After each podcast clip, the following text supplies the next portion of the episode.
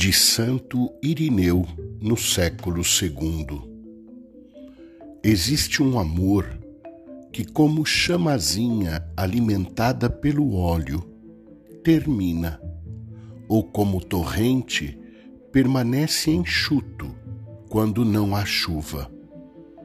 Há outro amor que, como fonte, esguicha abundante na terra e jamais diminui. O primeiro é o amor humano. O segundo é o amor que em Deus tem a sua origem.